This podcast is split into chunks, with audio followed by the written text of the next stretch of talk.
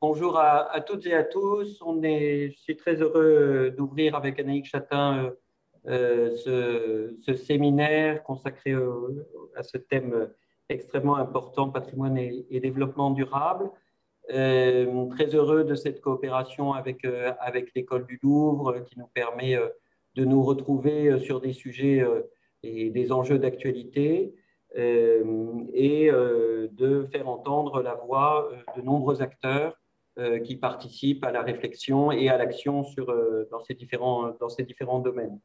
L'Institut national du patrimoine est, très engagé sur cette question du, développement durable, à la fois dans des, aspects très, concrets, euh, comment est-ce qu'on restaure une, œuvre d'art aujourd'hui euh, avec moins d'intrants euh, chimiques, comment est-ce qu'on protège mieux les, personnels qui travaillent sur des collections qui sont contaminées, ce, type de, choses. mais aussi dans, des domaines de plus, large, comment est-ce qu'on conçoit euh, euh, des programmes euh, d'exposition qui prennent en compte tous les aspects du développement durable, c'est-à-dire évidemment on pense aux aspects écologiques, mais il y a aussi toute une part de, sociale dans le, dans le développement durable qu'il ne faut jamais oublier, je crois.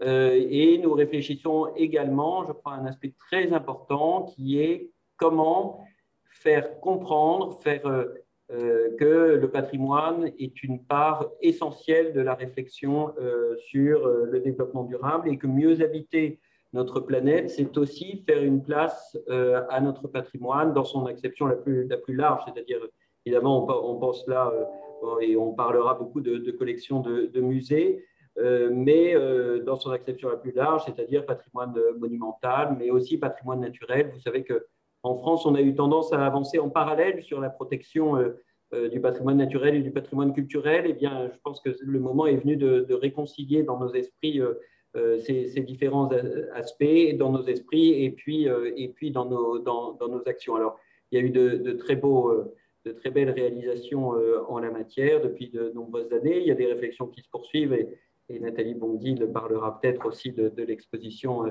d'Orsay euh, dernièrement. Et, en tout cas, je suis très, très heureux pour cette première euh, séance de pouvoir accueillir nos deux, deux, intervenants, Ludovic Maggioni et, et Nathalie Bondil, pour entamer voilà, un programme qui va être riche, qui va se poursuivre sur plusieurs, sur plusieurs séances nombreuses euh, et qui va essayer non pas d'épuiser le sujet, parce que je crois qu'on n'en sera pas euh, à ce stade à la fin de ce, séminaire, mais euh, voilà, d'ouvrir des pistes, d'encourager la réflexion, d'être le plus stimulant possible, de faire intervenir des, personnalités qui ont, qui créent, qui réfléchissent à nouveau frais notre rapport euh, ce rapport entre le patrimoine et le développement durable. Donc voilà, pour toutes ces raisons, je suis très heureux d'ouvrir cette, cette séance euh, et euh, encore une fois, je, le dis, très heureux de le faire en association avec l'école du Louvre parce que ça nous donne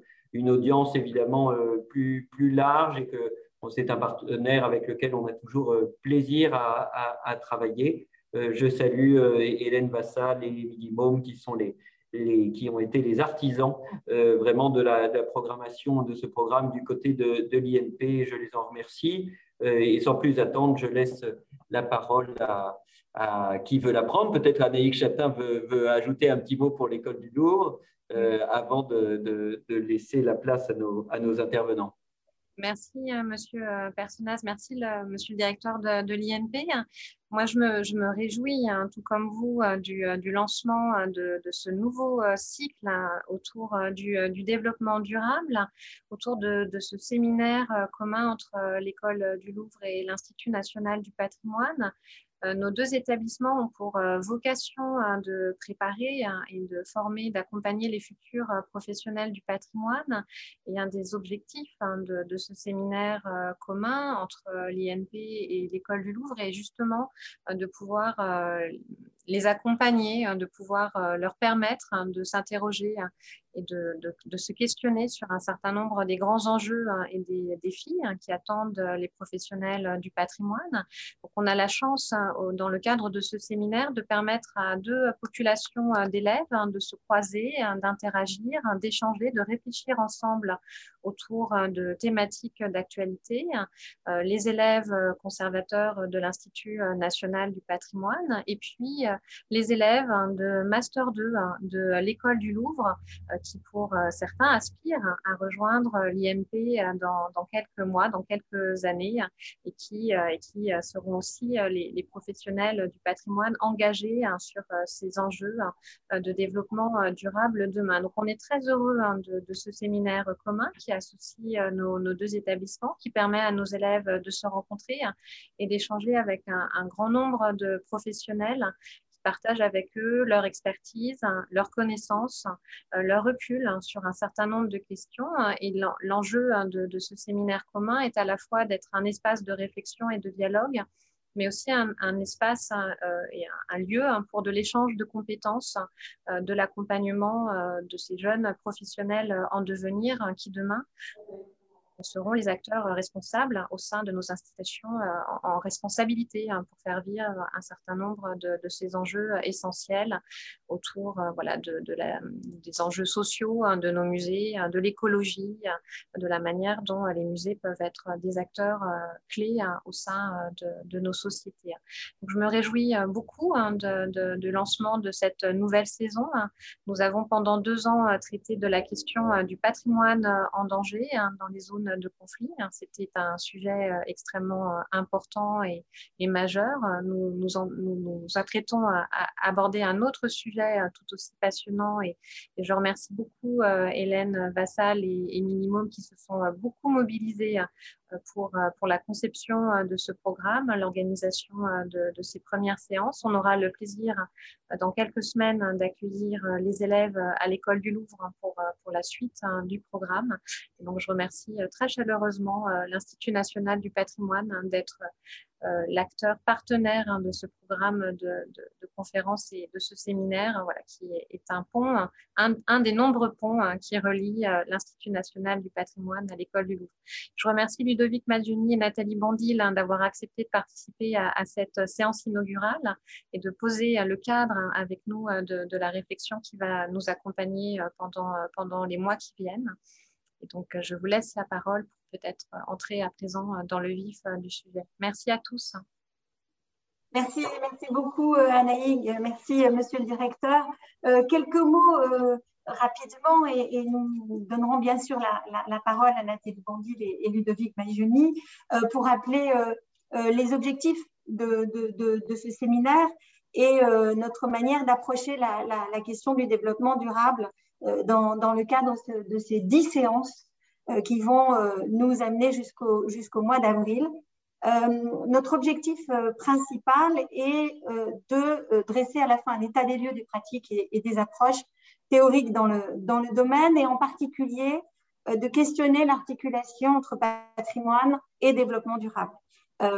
bien sûr, le, discours sur, cette question la, durabilité est désormais étroitement associé à la question du patrimoine. Et euh, cette problématique fait évidemment ressortir de façon particulièrement explicite, selon nous, de nouveaux enjeux de, durabilité qui dépassent largement ceux qui sont classiquement associés euh, à, la, conservation. Euh, c'était l'objet des quelques mots liminaires de ce, séminaire que, nous avons écrit en déterminant trois socles, un socle économique, écologique et social, et euh, Charles Personnat a rappelé en, introduction l'importance de, la dimension sociale euh, dans, le, dans le sujet du développement euh, durable. Le développement durable se veut à la fois efficace sur le plan économique, équitable socialement et soutenable écologiquement. et cette association nous semble transformer de manière importante la manière d'appréhender le patrimoine et d'élargir euh, notre regard hein, sur euh, nos missions et euh, les principes qui les fondent.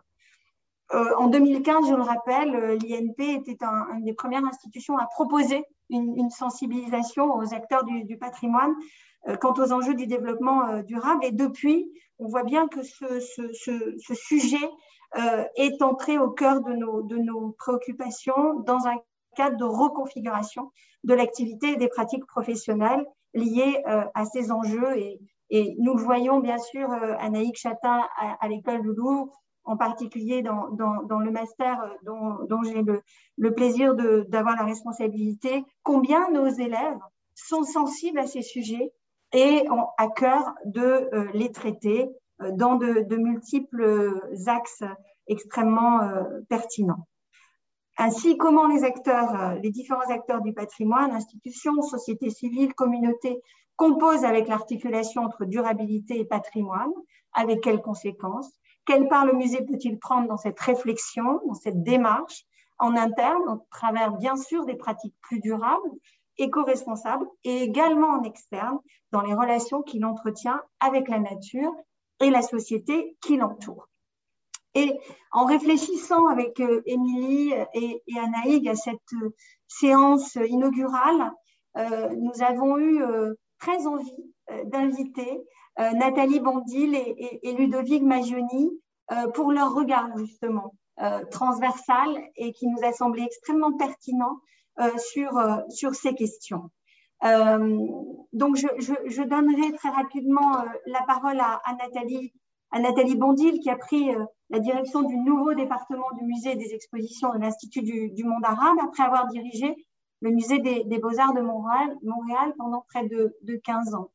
Euh, Nathalie, euh, vous interrogez la, responsabilité sociale du, musée, ses relations euh, au monde, dans de nombreuses expositions que vous avez pu produire à Montréal.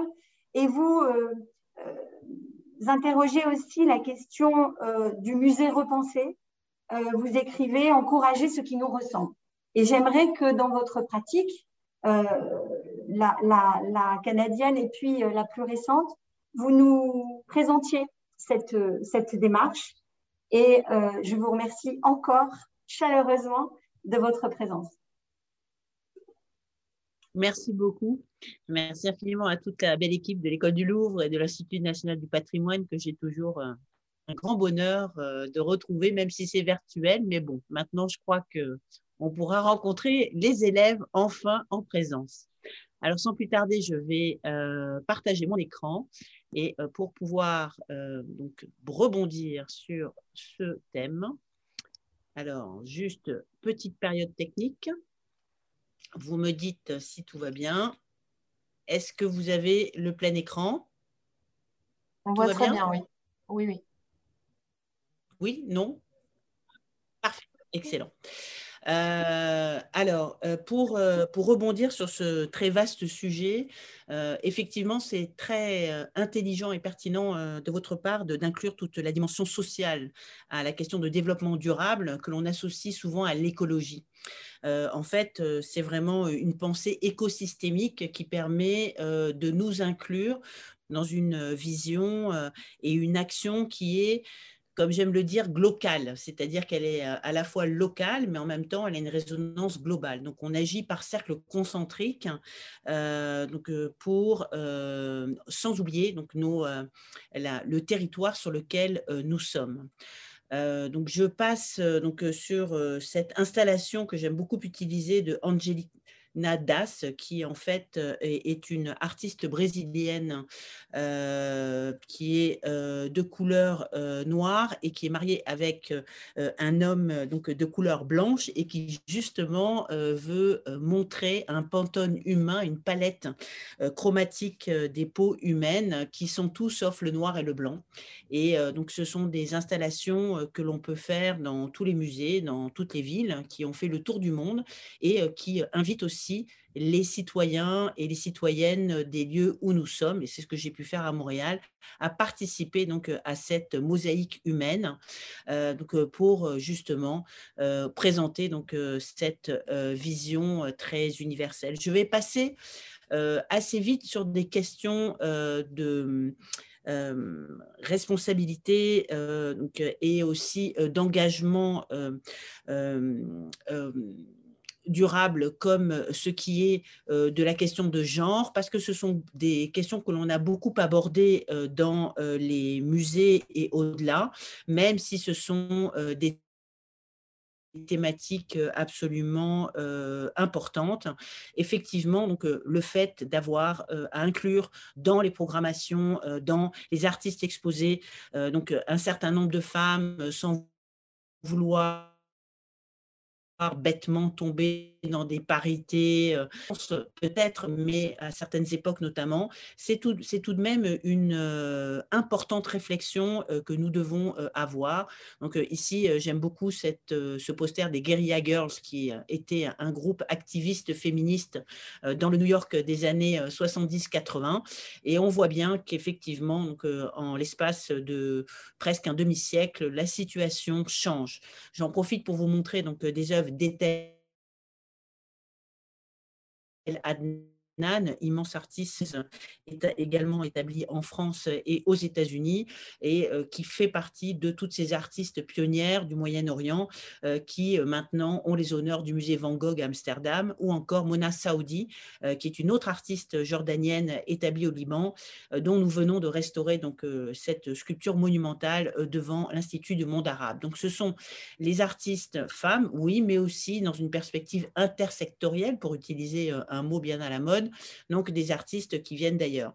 Cette euh, perspective que vous ouvrez sur euh, une ouverture sociale, et j'irai vite encore, donc elle euh, concerne donc, cet autre regard, ce décentrement des perspectives donc, euh, que nous avons à donner, à offrir dans un musée. Euh, moi, j'aime bien dire que nous élargissons donc le spectre de notre compréhension.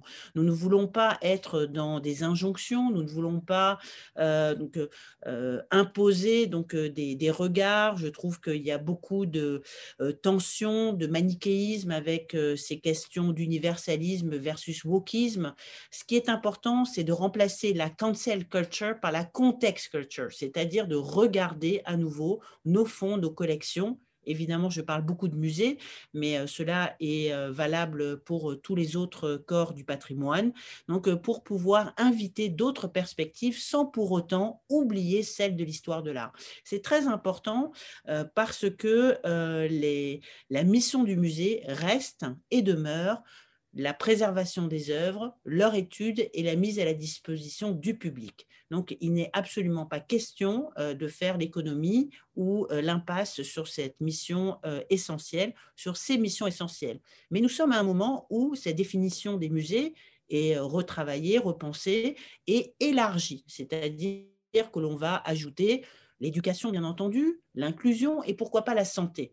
Donc, euh, ce qui n'oblitère pas donc, euh, ces premières notions fondamentales qui sont celles des historiens de l'art. Et pour cela, je vous inviterai, vous qui des étudiants d'histoire de l'art ou des futurs conservateurs, à vous adjoindre d'experts dans ces autres domaines, qui sont les médiateurs, qui sont les éducateurs, qui sont les guides féranciers, qui sont des professionnels de toutes sortes d'autres expertises qui vous permettent d'élargir votre regard afin de regarder les œuvres à 360 degrés. Hein. Les œuvres sont beaucoup plus grandes que nous, elles ont euh, d'immenses récits à raconter. Et euh, donc, à une époque, on parle beaucoup de storytelling et sans faire d'opportunisme ou d'utilitarisme des œuvres. Donc, il est important de pouvoir inviter d'autres voix à l'intérieur des institutions culturelles pour éviter le monologue de l'histoire de l'art, un monologue peut-être parfois un petit peu top-down.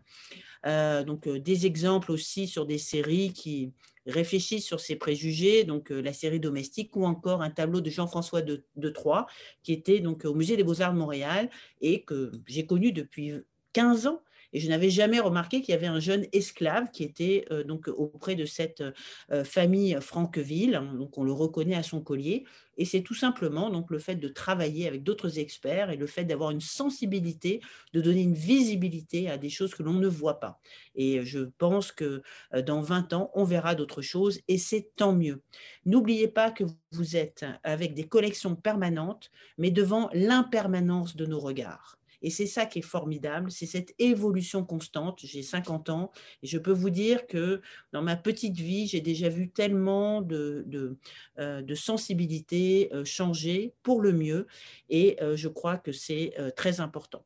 Alors, le dialogue, des, des œuvres donc, avec d'autres artistes contemporains. Donc, c'est quelque chose qui est très utilisé, c'est absolument facile, important, efficace du point de vue de la réflexion et ce sont des pratiques que vous pouvez appliquée dans tous les secteurs d'activité.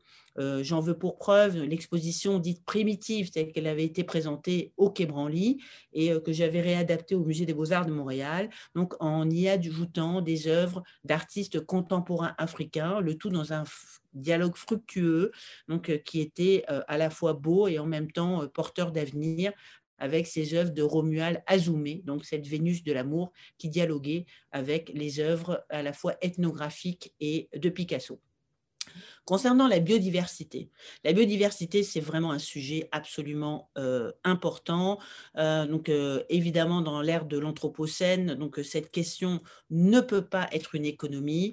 On est très, très, très loin d'être très actif et les musées ont aussi leur mot à dire. Un exemple très, très simple, ces collections d'ivoire que nous avons dans nos collections. Elles parlent du matériau, elles parlent des routes anciennes de l'ivoire. Et au-delà des civilisations, que ce soit un, un, ivoire gothique ou encore euh, musulman, donc, donc, qui est présenté en comparaison avec des défenses d'éléphants qui ont été euh, saisies euh, à des braconniers et ensuite brûlés au parc de Nairobi au Kenya. Euh, je vous dirais que pour la question de la biodiversité, il y a aussi donc euh, l'exposition que j'espère que vous avez pu voir sur les origines du monde, l'invention de la nature au siècle de Darwin.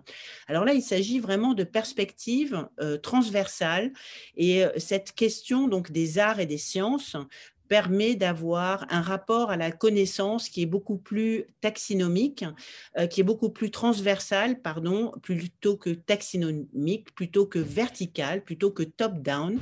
Et cette connaissance qui est horizontale, qui est euh, euh, qui croît de manière rhizomatique correspond davantage à ce que l'on vit et, à ce que, et aux outils qui sont à notre disposition.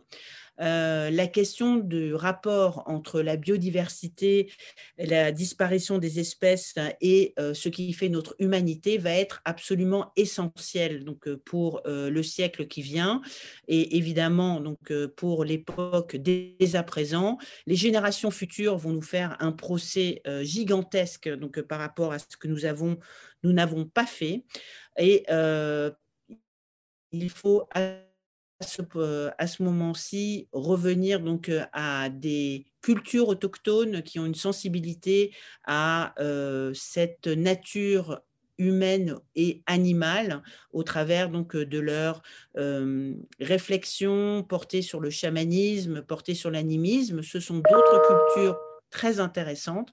Il y a aussi euh, donc euh, toute une réflexion d'artistes contemporains comme Patricia Piccinini qui vient d'Australie euh, sur donc l'évolution et sur ce qui définit notre humanité versus notre animalité. Et bien entendu, donc cette, les, tous les terrains euh, du patrimoine que vous pouvez envisager, donc habitent des écosystèmes, des lieux de nature euh, qu'il convient euh, d'interroger. Et c'est ce que nous avons fait avec les origines du monde, l'invention de la nature au siècle Darwin, l'homme, ce troisième chimpanzé. La question aussi des matériaux, on y revient avec l'or. Hein, donc, euh, c'est très simple, c'est facile, c'est accessible, c'est séduisant. En même temps, donc la question de l'or euh, évoque l'Eldorado dans les temps anciens, mais évoque aussi donc la question des mines équitables. Et euh, c'est ainsi que l'on peut aussi amener des perspectives contemporaines pour interroger, pour amener une distanciation critique vis à -vis de ce que l'on voit. Euh, la question des plastiques, bien entendu, euh, avec euh, tout ce qui est lié donc, à la pollution des océans, mais aussi l'upcycling chez les artistes contemporains, donc la réutilisation de plastique dans des objets de design. Donc, ce sont des terrains donc, très riches, très investis par les designers et artistes contemporains.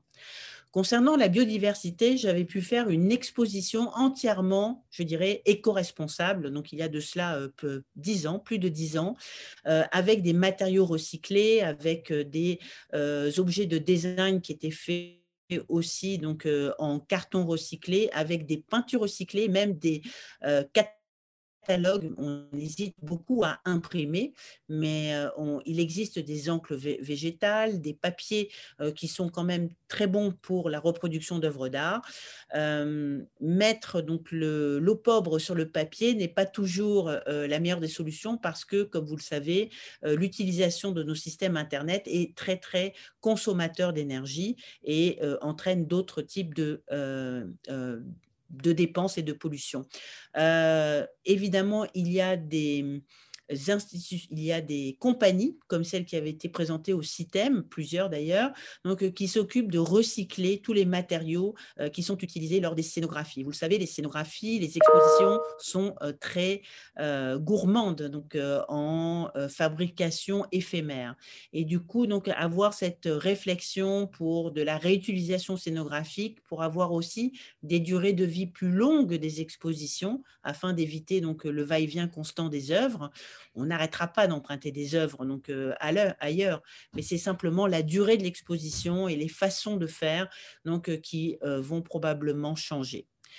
La question aussi de l'inclusion du territoire, l'inclusion sociale fait partie de cette euh, économie euh, durable. Euh, là, je voulais vraiment vous donner un exemple sur un, projet que j'avais pu faire avec Emma Lavigne il y a longtemps, donc qui était avec la balade de John Lennon et de Yoko Ono, un projet fait avec Yoko Ono à Montréal pour le 50e anniversaire du Bet In qu'elle avait fait au Queen Elizabeth euh, Hotel à Montréal. Et en fait, c'était un projet euh,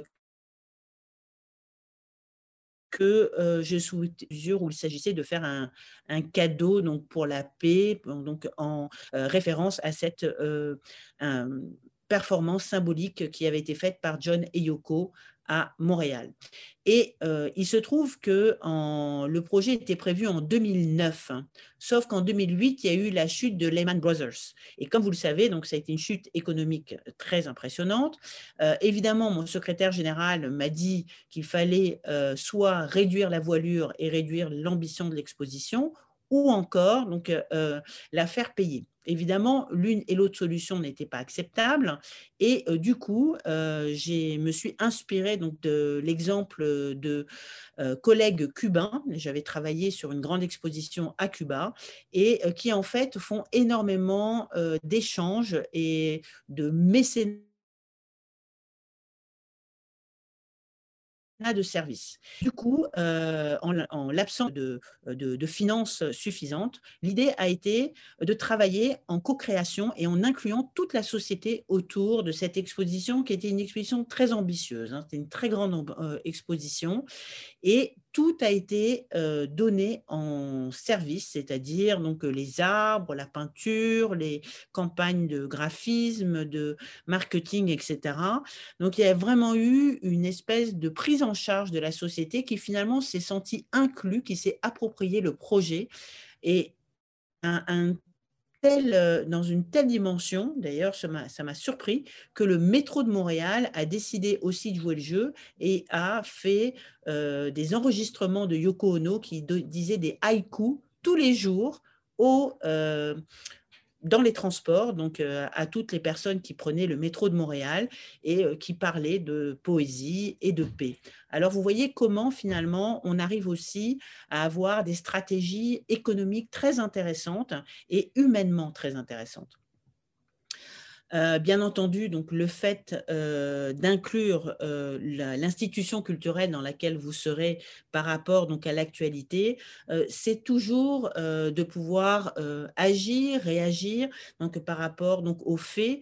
Ici, donc bien entendu, quand on est en France, c'est un exemple qui est très fort en termes d'engagement, mais là donc c'est un très grand geste que nous avons fait à Montréal, donc toujours en soutien avec ces terres France avait subi, mais la façon dont cette action a été menée a été faite dans un contexte très particulier. Nous n'étions pas en France, nous étions au Canada. Il faut comprendre qu'au Canada, quand vous êtes au Québec, vous avez la, une la question de la laïcité qui est euh, donc euh, bien comprise parce que les Québécois sont des francophones et donc ils sont beaucoup plus sensibles à cette question de la laïcité. Sauf que quand vous êtes au Canada, et par exemple si vous êtes en Alberta, dans une autre province de cet immense pays, eh bien, donc la question euh, du euh, sacrilège, euh, et on parle de représentation du prophète dans ce cas-là, donc est interdite par la loi. C'est comme aux États-Unis. Alors c'est très intéressant, et ça je veux vraiment vous le dire parce que donc c'est sûr que je suis en France, je suis républicaine, je vis ici, mais quand j'ai fait donc avec les équipes cette opération Je suis Charlie, nous étions dans un autre contexte qu'il fallait bien comprendre. Pourtant, le but, c'était pas de trancher ni sur une valeur ni sur l'autre, c'était de trouver une troisième voie. Et donc, cette voie-là, on l'a euh, trouvée avec euh, Paul Éluard, donc Liberté, je dessine ton nom, c'est-à-dire vraiment en, euh, en, s'interrogeant sur le fait qu'on ne tue pas pour un dessin, c'était vraiment l'angle qui a été fait et 10 000 affiches ont été offertes, donc partout, gratuitement, à l'ensemble des écoles et donc partout au Québec et au-delà. Très, une opération de sensibilité et de sensibilisation euh, très très forte. Euh, sur les mêmes questions donc euh, confessionnelles, interconfessionnelles, le l'IMA, l'Institut du monde arabe, avec le Musée d'art et d'histoire du judaïsme, viennent de lancer une mallette numérique à destination des professeurs qui s'appelle Culture en partage et qui fait dialoguer donc des collections juives du côté du Mage et des collections donc d'art islamique du côté de l'IMA. Donc c'est un, un, un projet fédérateur. Donc, n'oubliez pas aussi que dans votre écosystème de partenariat, ce sont tous les autres musées qui vous entourent euh, dans la localité où vous allez euh, être et qui peuvent vous permettre de pouvoir porter un projet au-delà.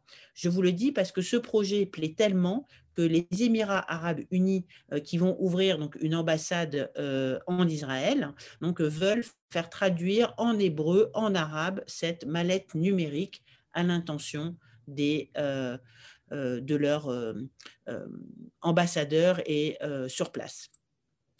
Aujourd'hui, donc on va ouvrir ce soir d'ailleurs une exposition Lumière du Liban. C'est un projet très important parce que c'est aussi une façon de montrer comment pouvons-nous faire une exposition solidaire.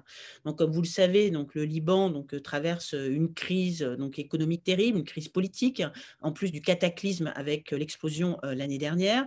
Et ce projet que nous présentons, c'est un projet d'art du Liban sur trois générations, donc qui finalement présente ces artistes qui ont une résilience au-delà du nom et une vraie maturité, donc qui porte un message universel vis-à-vis de tout ce qu'ils ont pu traverser avec la guerre civile jusqu'à nos jours.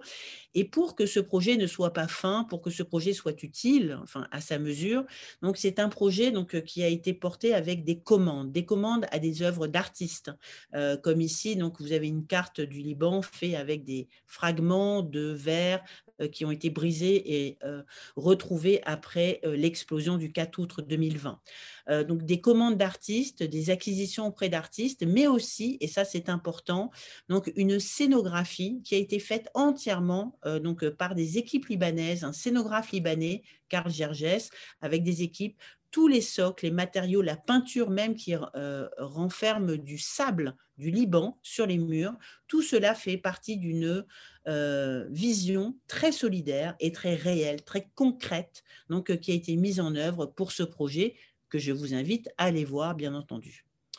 La question donc sur la L'inclusion sociale, donc, elle dépasse donc euh, cette euh, dimension culturelle pour rejoindre notre dimension biologique. Nous sommes à 100% culturel et à 100% biologique, dit Edgar Morin.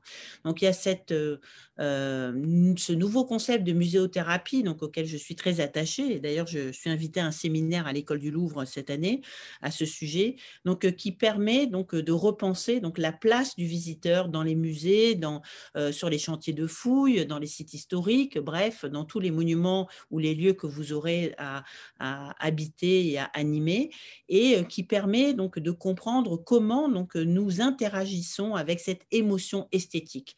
Ici, c'est une image qui est un faux. Et euh, Pierre Le Marquis, que vous avez invité à l'Institut national du patrimoine, me l'a dit. Donc, euh, mais qui en même temps dit beaucoup de ces connexions hormonales et biochimiques que nous avons et surtout donc qui ont été comprises par l'imagerie scientifique et les neurosciences actuelles quand nous sommes dans un rapport d'émotion esthétique vis-à-vis d'œuvres d'art. Donc, ce, rapport donc, au, au, lieu, ce rapport aux partenaires que vous pouvez avoir dans votre territoire autour de l'institution culturelle que vous dirigerez ou, vous travaillerez, eh bien, donc, elle, s'active avec un processus que j'appelle la co-création. La co-création, c'est vraiment donc, une, une vision anthropologique, je dirais presque darwiniste, évolutionniste, hein, donc inspirée de Pascal Pic. La co-création, c'est vraiment le fait de travailler ensemble et de vouloir inviter des partenaires donc autour de vous donc euh, pour que vous puissiez co-créer des programmes. Donc encore une fois, ce ne sont pas les historiens de l'art donc euh, qui ont toutes les clés. Donc vous devez vous adjoindre d'autres euh, professionnels à l'intérieur de votre institution culturelle ou à l'extérieur pour pouvoir co-créer sur mesure les programmes et bien comprendre les attentes des publics. Euh, créer des comités, comité du vivre ensemble, comité euh, arrêt santé, comité éducation, faire des projets pilotes, je vous le recommande. Le projet pilote est vraiment euh, très utile parce qu'en fait, qui dit projet pilote, donc amène une vision qui n'énerve pas les équipes, qui permet d'aller pas à pas donc vers l'innovation sans aller dans des grands plans quinquennaux soviétiques. Alors donc travailler dans ce sens-là avec des comités aviseurs. Euh, donc là, je montre cette euh, euh, prescription médicale muséale que nous avions faite avec l'Association des médecins francophones du Canada et que j'espère pouvoir amener avec tout, toutes sortes d'acteurs de haut niveau en santé, en culture à Paris, en France, comme la ville de Bruxelles l'a fait depuis quelques semaines, inspiré de notre exemple à Montréal la porosité, la perméabilité avec le lieu que vous allez animer, où vous allez travailler. Donc, j'aime beaucoup cet exemple du musée des Beaux-Arts d'Orléans, donc, qui a ouvert ses salles donc, au don du sang. Donc, c'est vraiment une initiative absolument brillante et tout à fait pertinente. Enfin, donc, je vous amène sur des sites hein, donc, qui peuvent être intéressants pour vous. Donc, il y a de nouveaux réseaux. Donc, alors, l'Empathetic Museum Maturity Model, donc, qui est un réseau américain.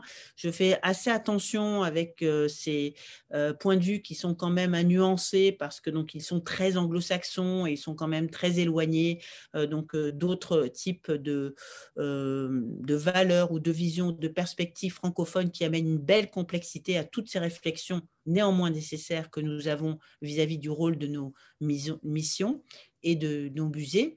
Et puis, donc, il y a euh, aussi donc, euh, cette, euh, cette image que j'aime beaucoup qui est faite par donc, une spécialiste en muséologie qui dirige Lord Cultural Resources et qui montre bien donc, toutes ces demandes extraordinaires que l'on demande aux musées, aux institutions culturelles à l'heure actuelle qui dépasse très très largement le cadre des missions premières.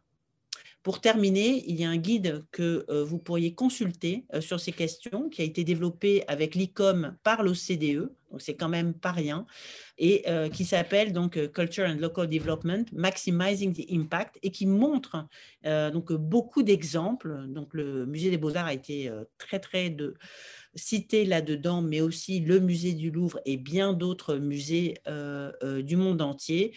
Comment est-ce que vous pouvez activer euh, votre institution pour pouvoir donc vous insérer et pour pouvoir jouer votre rôle politique au premier sens du terme, c'est-à-dire donc comme acteur de progrès social dans la cité où vous allez travailler. Voilà mes, mes petites remarques du jour et j'espère pouvoir vous voir en vrai.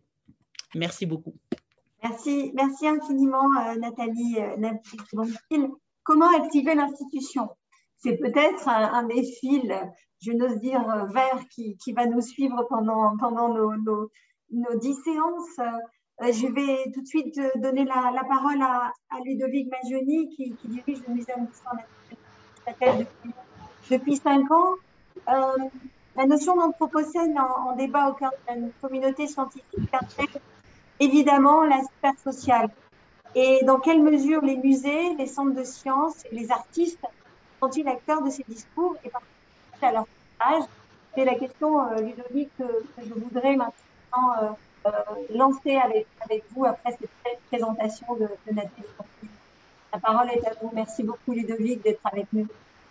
Très bien. Merci beaucoup. Merci pour l'invitation. Je suis très heureux de participer avec vous à cette réflexion. Donc, je vais partager mon écran. J'ai plus la fenêtre.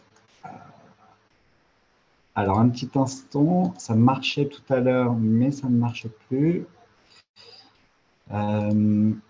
alors. Qu'est-ce qui se passe? Pourquoi j'ai pas euh... Pendant que, Ludovic euh, charge sa présentation, je vais continuer à, vous euh, présenter rapidement la suite des, euh, des séances qui se dérouleront à partir du 3 février, non plus en distanciel, mais en présence à l'école du Louvre.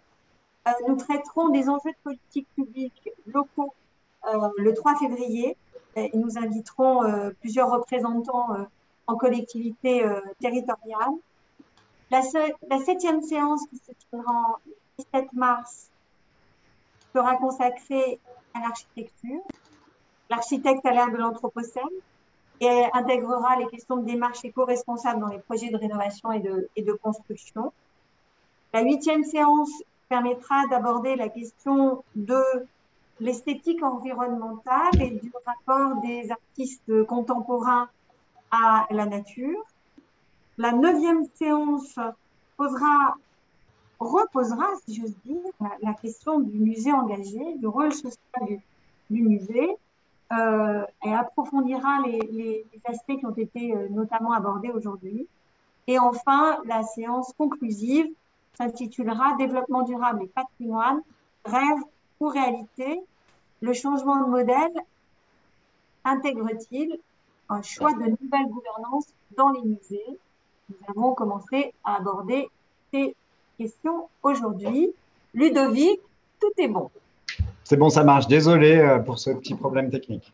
Euh, donc, euh, donc c'est parti. Donc oui, effectivement, merci pour l'invitation. Et puis donc je vais essayer aujourd'hui dans, ce grand contexte hein, qui est euh, le développement durable et, le, patrimoine, de parler aussi un petit peu de, comment ces, notions euh, nous emmènent aussi dans, l'idée de l'engagement et du musée comme un, lieu qui est, engagé autour de ces questions. Donc peut-être juste avant de commencer quand même, parce que tout le monde ne connaît pas Neuchâtel comme Paris, euh, donc euh, vous dire que Neuchâtel, c'est une petite ville en Suisse qui est au bord d'un lac qui s'appelle le lac de Neuchâtel, qui a 40 000 habitants. Euh, et que donc dans cette ville, il y a euh, un musée, un muséum d'histoire naturelle dont vous voyez euh, ici l'image qui est au centre-ville. Et rappeler aussi, et je pense que c'est quelque chose auquel vous serez confronté quand, vous allez commencer à travailler dans une institution, c'est qu'un musée sans une équipe, c'est rien du tout. donc de montrer qu'effectivement cette équipe elle est très importante. Je vous montre l'équipe du muséum de Neuchâtel.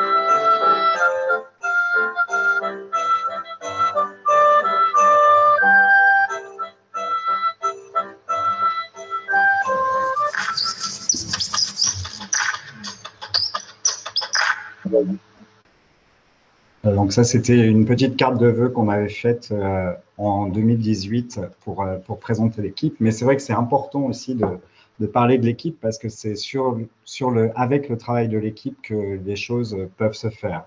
Donc la question effectivement euh, du développement durable, déjà peut-être se redire ce dont on parle, on en a déjà euh, grandement parlé, hein, euh, les trois grands axes structurants, l'écologie, le social, l'économique. Et c'est vrai que nous, ce qu'on essaye un petit peu de développer ici, c'est aussi de se dire comment le ressenti et les émotions qu'on peut, qu'on peut avoir autour de ces questions-là pourront être des facteurs qui vont favoriser euh, la durabilité euh, de, ces grands axes euh, de pensée.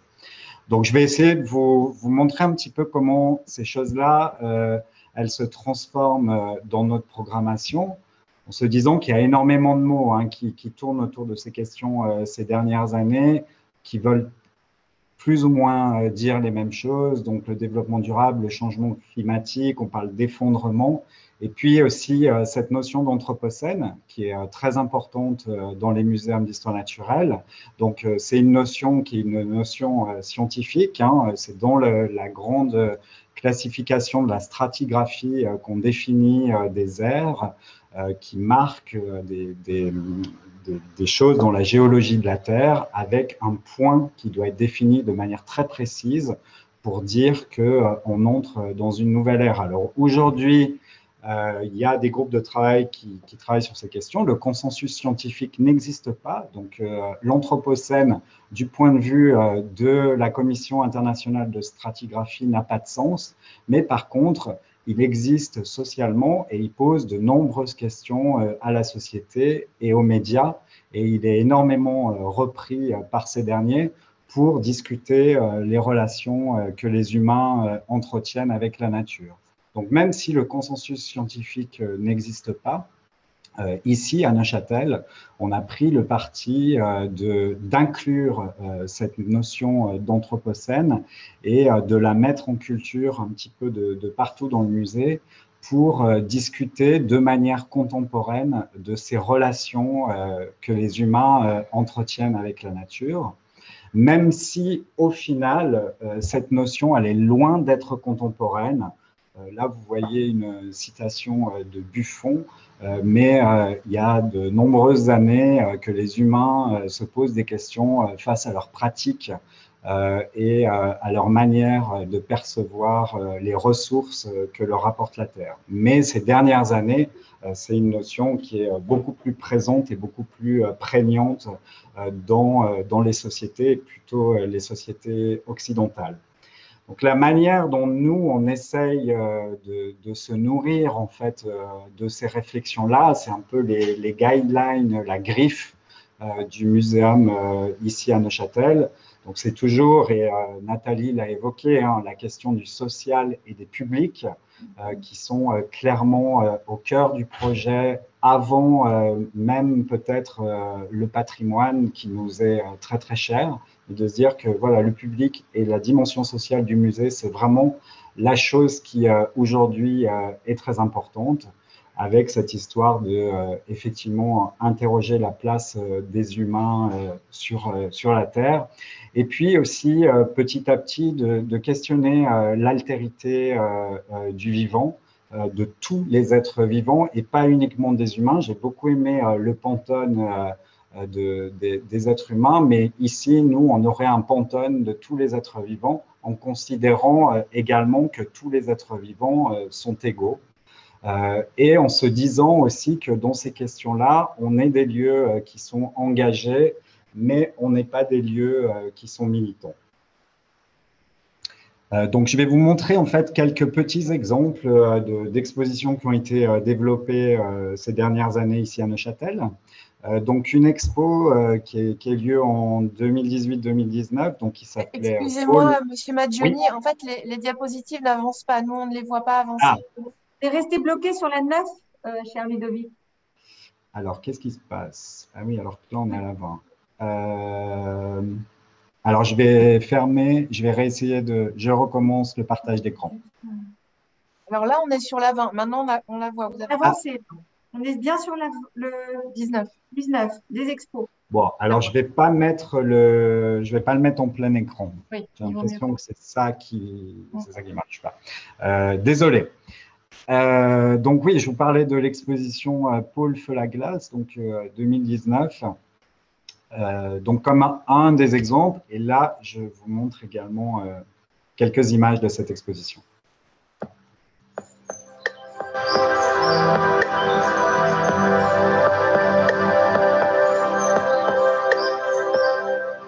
Aujourd'hui, vous ne pouvez plus réfuter le fait que notre climat se modifie.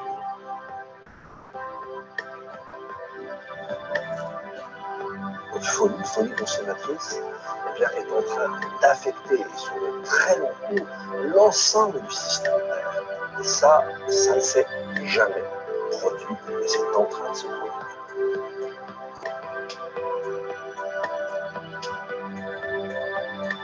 Ça me paraît tellement lointain que je ne me sens pas concernée. Aujourd'hui, c'est à nous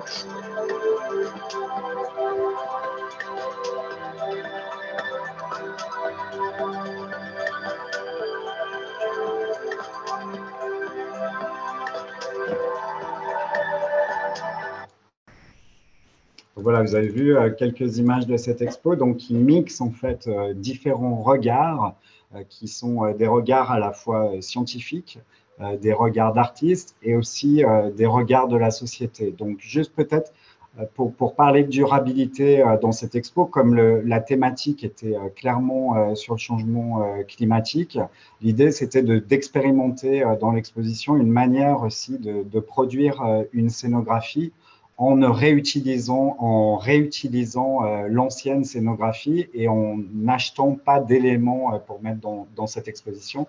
L'image que vous voyez ici, en fait, c'est la scénographie qu'il y avait dans l'exposition précédente, euh, qui était un espace blanc avec des ombres.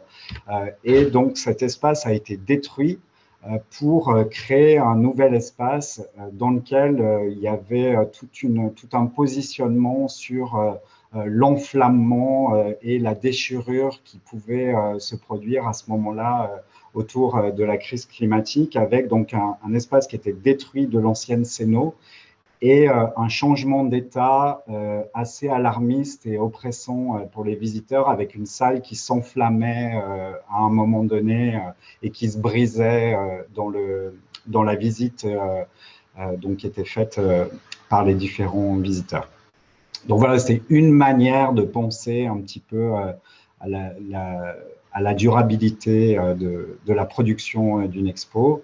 Et puis également autour de ces questions-là et de, ces questions de, changement climatique qui sont toujours très complexes, l'idée n'était pas de s'associer uniquement avec des experts, mais également avec la société, ça c'est la dimension euh, sociale euh, qu'apporte le musée. Euh, donc avec l'idée de, la contribution et, de, l'intime conviction de personnes qui, pourraient être intéressantes aussi pour faire progresser les regards. Donc 72 participants ont été invités d'horizons très divers à livrer leur point de vue par rapport à, ces questions de changement climatique. Tous ces témoignages ont été présentés dans une des salles de l'exposition et au final, ils ont été euh, relayés dans la publication euh, de l'expo, dans laquelle il n'y avait pas de publication d'experts, mais uniquement des témoignages de personnes, comme une collection d'un instant T par rapport à une pensée, à une, vision que certaines personnes ont de ces questions climatiques. Et avec toute l'idée aussi qu'on a là derrière, c'est-à-dire de, parler de ces questions un peu fondamentales euh, sans faire une expo sur le climat ou sur ces choses-là, mais toujours en étant dans des sujets beaucoup plus globaux qui peuvent potentiellement aussi euh, attirer des visiteurs et, qui puissent se détendre un petit peu parce que c'est toujours un peu compliqué euh, de parler de ce genre de choses de manière frontale avec des gens qui viennent aussi au musée pour passer un bon moment et pas pour sortir d'ici complètement déprimés. Euh, un autre petit exemple, donc c'est Sauvage, c'est euh, l'exposition euh, qu'on a actuellement au muséum. Donc toujours dans cette veine, hein, là l'idée aussi c'est d'être dans l'imaginaire et donc dans cette, dans, cette chose du sauvage du point de vue de la nature, donc d'imaginer des lions, la savane, etc. Et de s'intéresser à l'effondrement de la biodiversité. Je vous montre là aussi quelques images.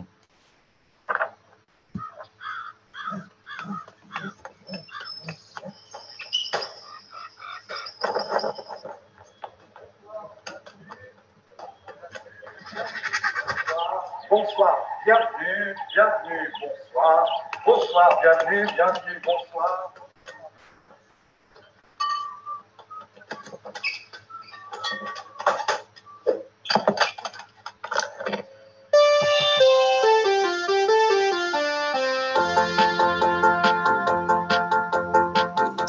Du bout des lèvres, la moiteur tropicale comme une caresse m'enveloppe et m'avale. Alors je m'enfonce dans la douceur de la jungle. À tâtons, je négocie des virages en épingle. Sous la lune pleine et rouge, la savane danse par secousse au rythme des flonflons du lion dans la brousse. Sous la lune pleine et rousse, la savane danse secousse au rythme des flonflons du lion dans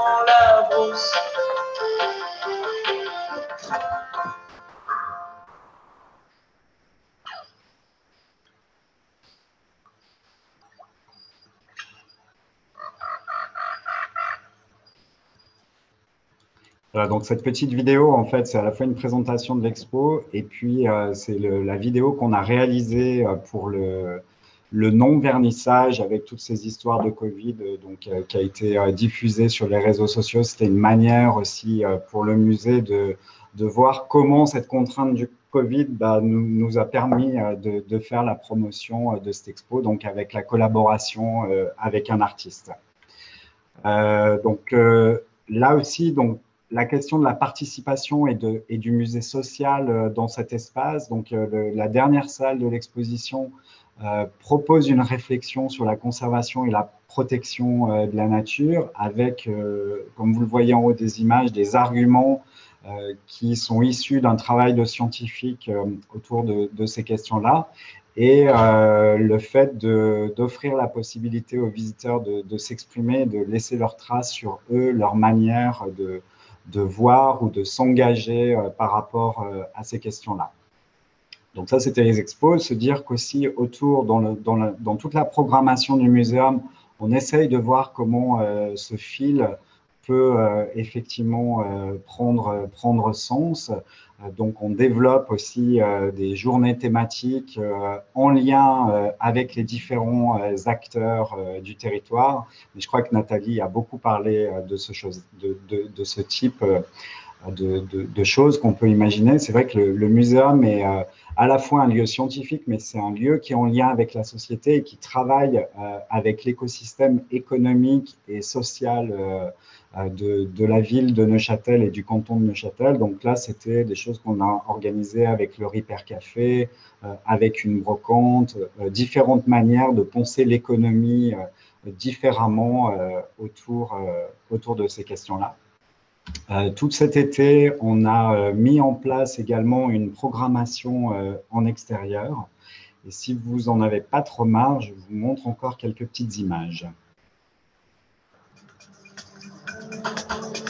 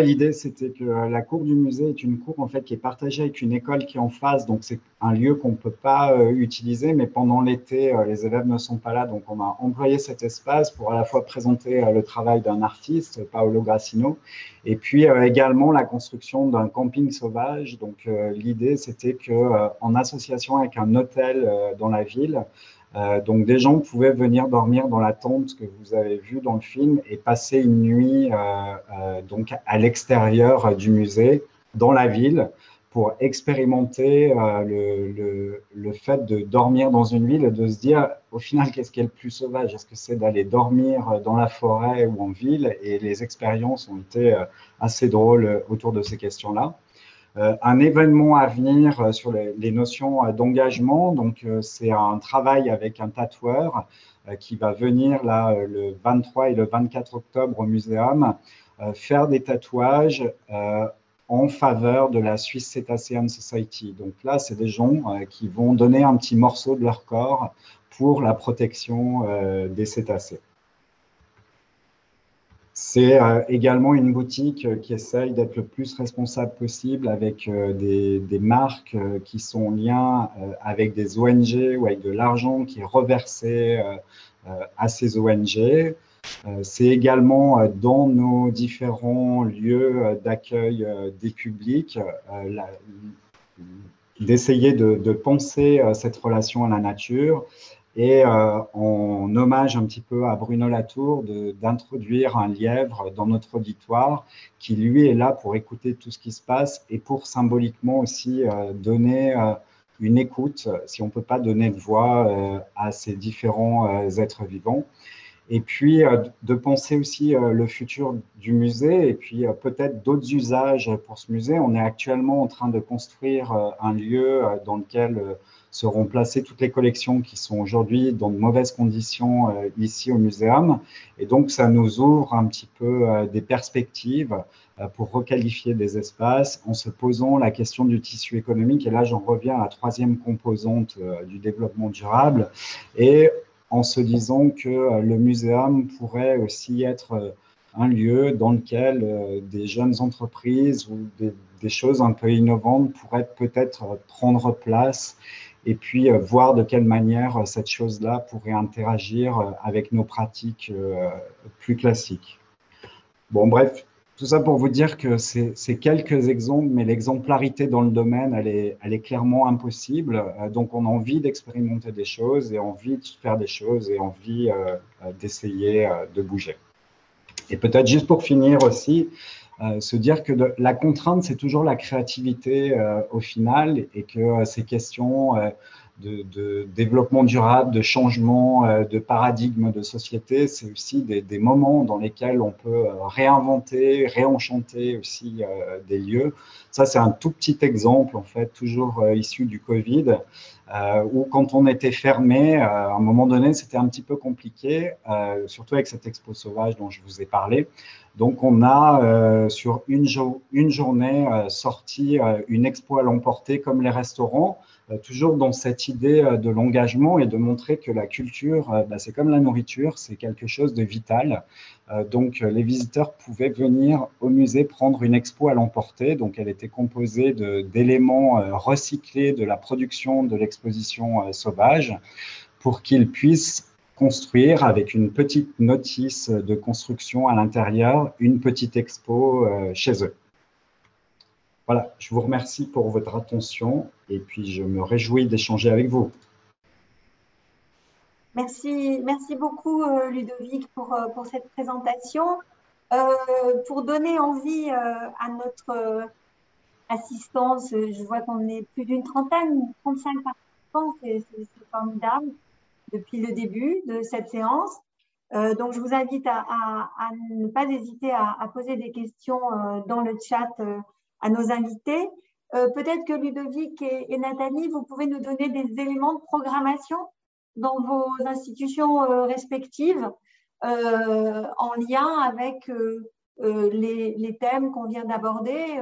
J'imagine, Ludovic, que c'est quelque chose que vous poursuivrez dans, la programmation 2022-2023 Oui, oui, tout à fait. Ben, c'est un peu l'axe structurant. Donc, euh, effectivement, euh, on essaye de voir comment ça, ça peut se décliner dans la, dans la production. Donc, la prochaine expo, qui est un espace semi-permanent qu'on va ouvrir euh, dans le musée, donc ça va être un espace qui, qui s'interroge sur le, la, les relations qu'on a avec la biodiversité du lac. Donc, on est ici à Neuchâtel, on n'avait pas d'espace sur la biodiversité du lac. Donc là aussi, on, a tout un travail euh, qui présente les différentes espèces qui côtoient euh, le lac, dont les humains. On, considère vraiment à chaque fois euh, l'humain comme un, animal comme tous les autres animaux.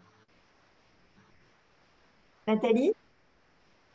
Oui, évidemment, donc, avec l'Institut du monde arabe, c'est toute cette question des dialogues interculturels, de pouvoir repenser donc euh, cette Méditerranée non pas comme un nord et un sud, mais vraiment donc, euh, un lieu d'échange permanent et, et de euh, qui ont été éminemment fructueux et réels. Alors évidemment, donc le, lieu même et sa mission font en sorte que sa portée sociale est incontournable et va nourrir ce nouveau musée de Lima donc, auquel nous travaillons. Ah, je voulais dire aussi, et je voulais le dire, euh, c'est que nous allons avoir une exposition euh, très intéressante pour euh, la question confessionnelle, interconfessionnelle de ce monde arabe que l'on associe trop souvent uniquement au monde arabo-musulman puisque donc il y a une exposition sur les Juifs d'Orient, une histoire millénaire qui va ouvrir à la fin du mois de novembre et qui fait suite à une grande exposition que nous avions faite sur les chrétiens d'Orient, donc euh, qui permettent justement donc d'élargir donc notre connaissance sur cette partie du monde. Merci. Ludovic Magioni, vous, vous évoquiez rapidement, et je trouve que c'est une idée extrêmement intéressante, le musée comme incubateur. Euh, et, cette, euh, et notamment euh, la question des, coulisses, la question de ce qu'on ne voit pas, la question du comment on fabrique dans le musée. Et d'ailleurs, ce qui est assez frappant dans, les petits films que vous nous montriez, c'est comment vous tenez à, mettre en scène ou à mettre en avant aussi les métiers euh, du, du, muséum. Euh, c'est quelque chose qu'on fait encore peu, euh, que certains ont, très envie de, faire, mais notamment dans les liens que, que les, les métiers des, autour de la gestion des collections, autour des réserves entretiennent avec le public qu'ils ne voient pas. Euh, est extrêmement intéressante. On sait que le Boymans va bientôt ouvrir son, son dépôt euh, autour de, de, de, de réserves dites euh, visibles, visitables, publiques en tout cas, Amsterdam et d'autres villes également. Est-ce que vous pouvez un tout petit peu développer votre idée du musée incubateur? Ce serait ma première question. Oui, alors, pour, oui, alors pour essayer de répondre à cette question, euh, bah déjà dans la programmation, c'est vrai que notre, alors ça je ne l'ai pas dit, mais la prochaine expo sur laquelle on travaille actuellement, elle est en lien avec ce déménagement, ces collections et ces métiers euh, pour effectivement euh, montrer les coulisses. Ça c'est un, un grand retour du Covid aussi. Hein. C'est vrai que, je ne sais pas Nathalie comment ça s'est passé chez vous, mais le musée est fermé, donc on a l'impression qu'il ne se passe plus rien et puis que du coup, il n'y a personne qui travaille dans le musée. Et ça, pour, les publics, c'est vraiment ça. Donc, ça vient aussi euh, clairement de cette idée-là. Et la prochaine expo, donc, elle s'appellera Emballe-moi, euh, dans l'idée de euh, à la fois l'emballage de déménagement, mais aussi comment on arrive à emballer les visiteurs pour leur faire vivre cette aventure muséale et puis ce, ce lien qu'on veut très fort avec le musée et du coup avec l'humanité. Et je pense que c'est pour ça aussi qu'on joue sur ces, sur ces choses-là, c'est montrer que derrière un projet, il y a toujours des humains et que en fait, c'est ces humains qui, qui véhiculent euh, des, des, idées, qui véhiculent des choses, qui les mettent en scène et avec lesquels on peut aussi échanger et interagir et d'être d'essayer en tous les cas d'être le, plus ouvert euh, avec les publics. Donc ça, c'est vraiment le, le musée actuel. Et c'est vrai que dans le projet futur, c'est toutes ces questions d'ouverture hein, dont on a déjà évoqué. Souvent, on a un petit peu peur du, monde économique. Euh, etc. Mais c'est vrai que par rapport à ces questions environnementales, par rapport à ces questions d'innovation, je pense que les musées ont un rôle aussi très très important à jouer de par à la fois la connaissance des collections qui sont présentes, le lien au monde académique de la recherche, mais également euh, l'aura que peuvent avoir euh, ces lieux-là.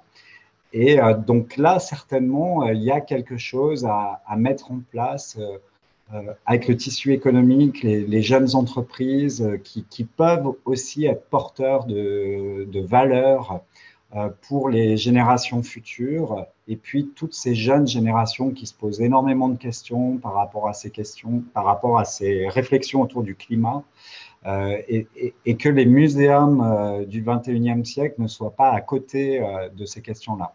On a d'ailleurs aussi au niveau des collections commencé un petit peu des, nouvelles collectes en lien avec, avec cet anthropocène en se disant que bah voilà, on a par exemple reçu récemment une des banderoles qui a été utilisée pour une grève pour le climat. je ne sais pas si c'est au muséum de, jouer ce rôle-là, mais en tous les cas, il nous semble important qu'il y ait des traces euh, qui soient gardées pour les générations futures de ce qui est en train de se passer actuellement euh, par rapport euh, à tout ça.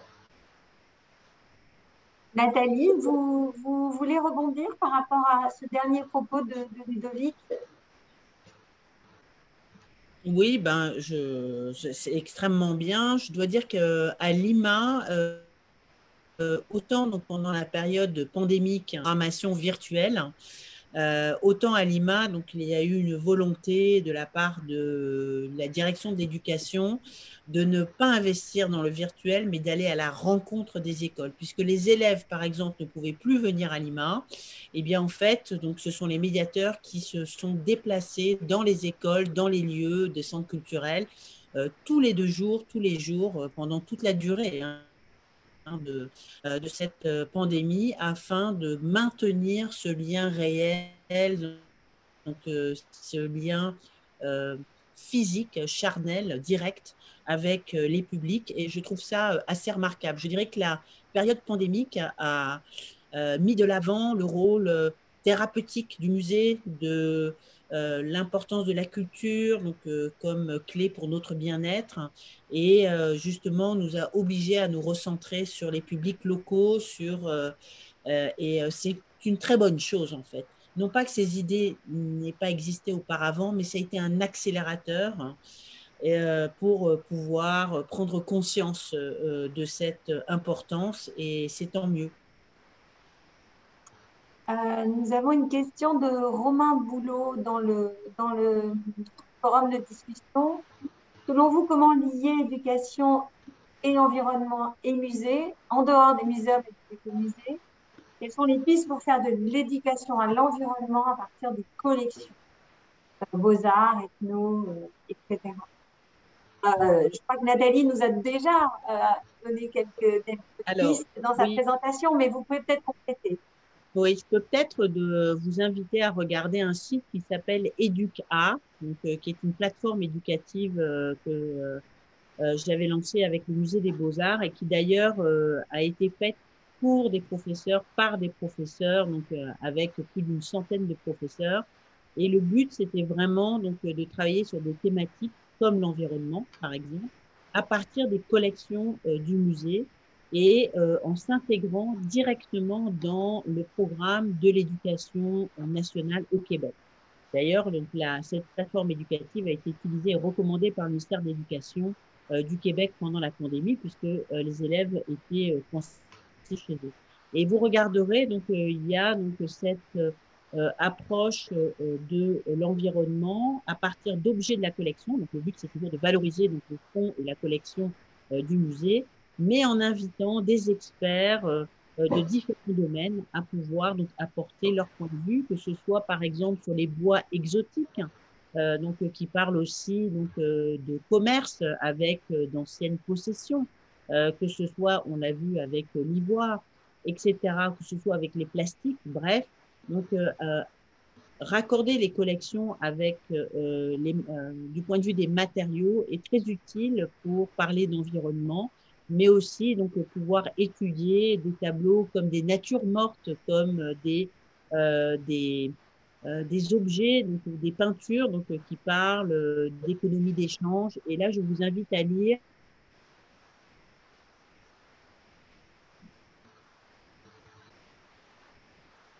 Euh, le livre Le chapeau de Vermeer de Timothy Brook, une vision à 300 dans une histoire euh, globale.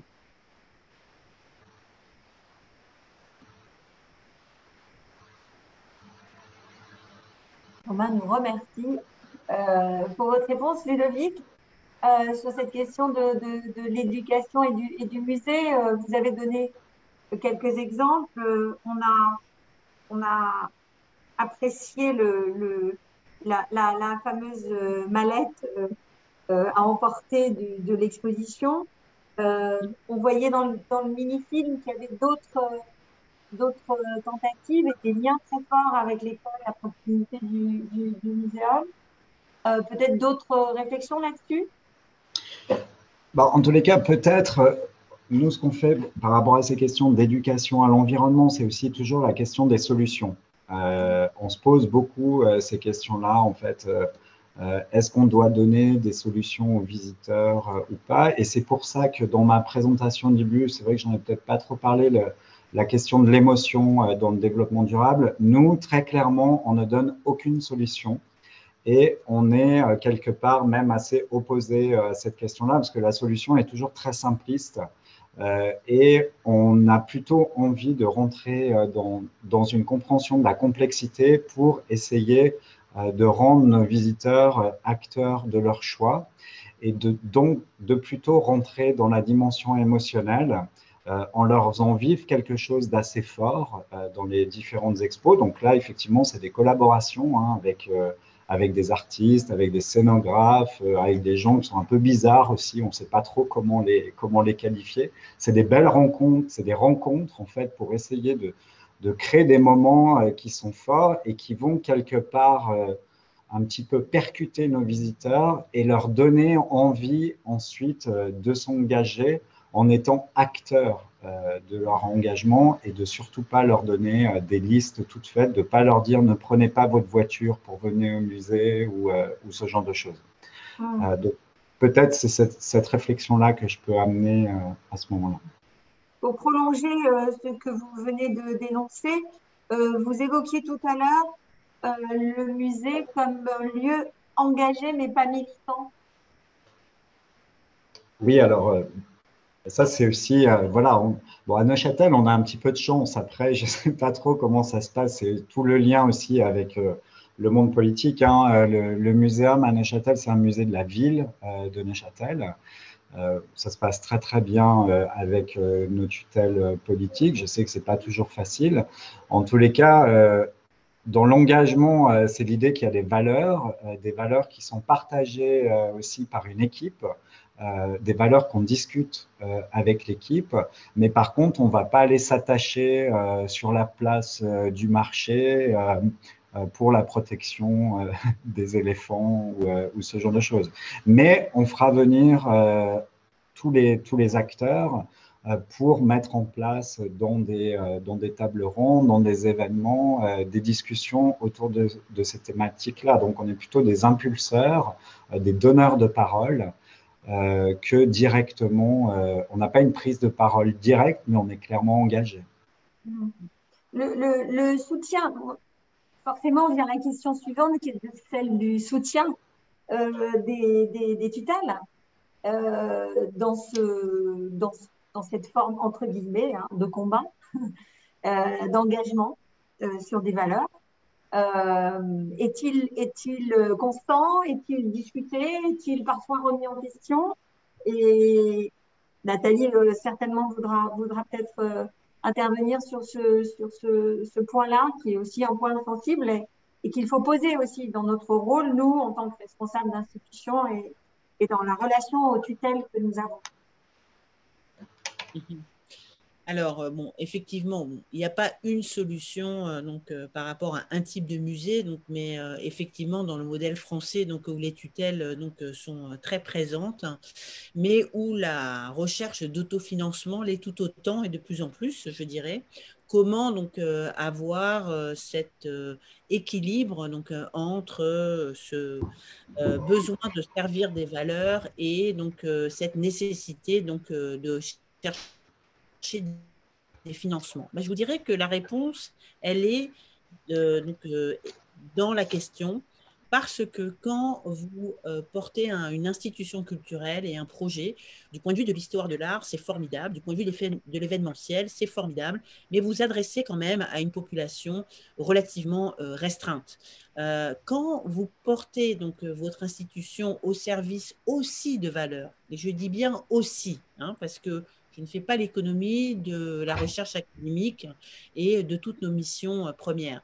Mais quand vous élargissez donc, euh, la mission de votre institution à des valeurs, eh bien là, vous vous euh, élargissez finalement à beaucoup plus de partenaires potentiels qui ne sont pas forcément intéressés par l'art, l'archéologie, l'inventaire ou le patrimoine ou les monuments historiques, mais qui vont être intéressés par des valeurs comme l'écologie, l'éducation, le vivre ensemble, la paix, etc.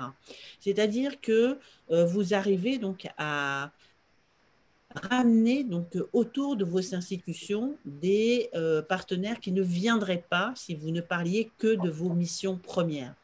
Et, euh, et franchement, je dois vous dire que de ce que j'ai vécu, c'est absolument euh, indispensable. Si je vous parle euh, uniquement euh, d'art arabe du point de vue de l'histoire de l'art, vous allez me dire, bon, oui, c'est intéressant, mais il y a bien d'autres styles et bien d'autres écoles à étudier. Si je vous dis c'est un enjeu fondamental donc dans notre vivre ensemble en ce moment et qui porte donc des questions essentielles à la fois du point de vue de la laïcité, de la République, donc de, toutes les valeurs que nous chérissons, eh bien vous allez être très intéressé donc, euh, par le projet que je vais euh, donc, euh, vous soumettre. Eh bien, c'est dans ce sens-là qu'il faut rejoindre les autres, sortir donc, de, de, de ses propres missions pour aller rencontrer donc, celles qui vont accueillir le plus de monde possible, fédérer autour de votre institution.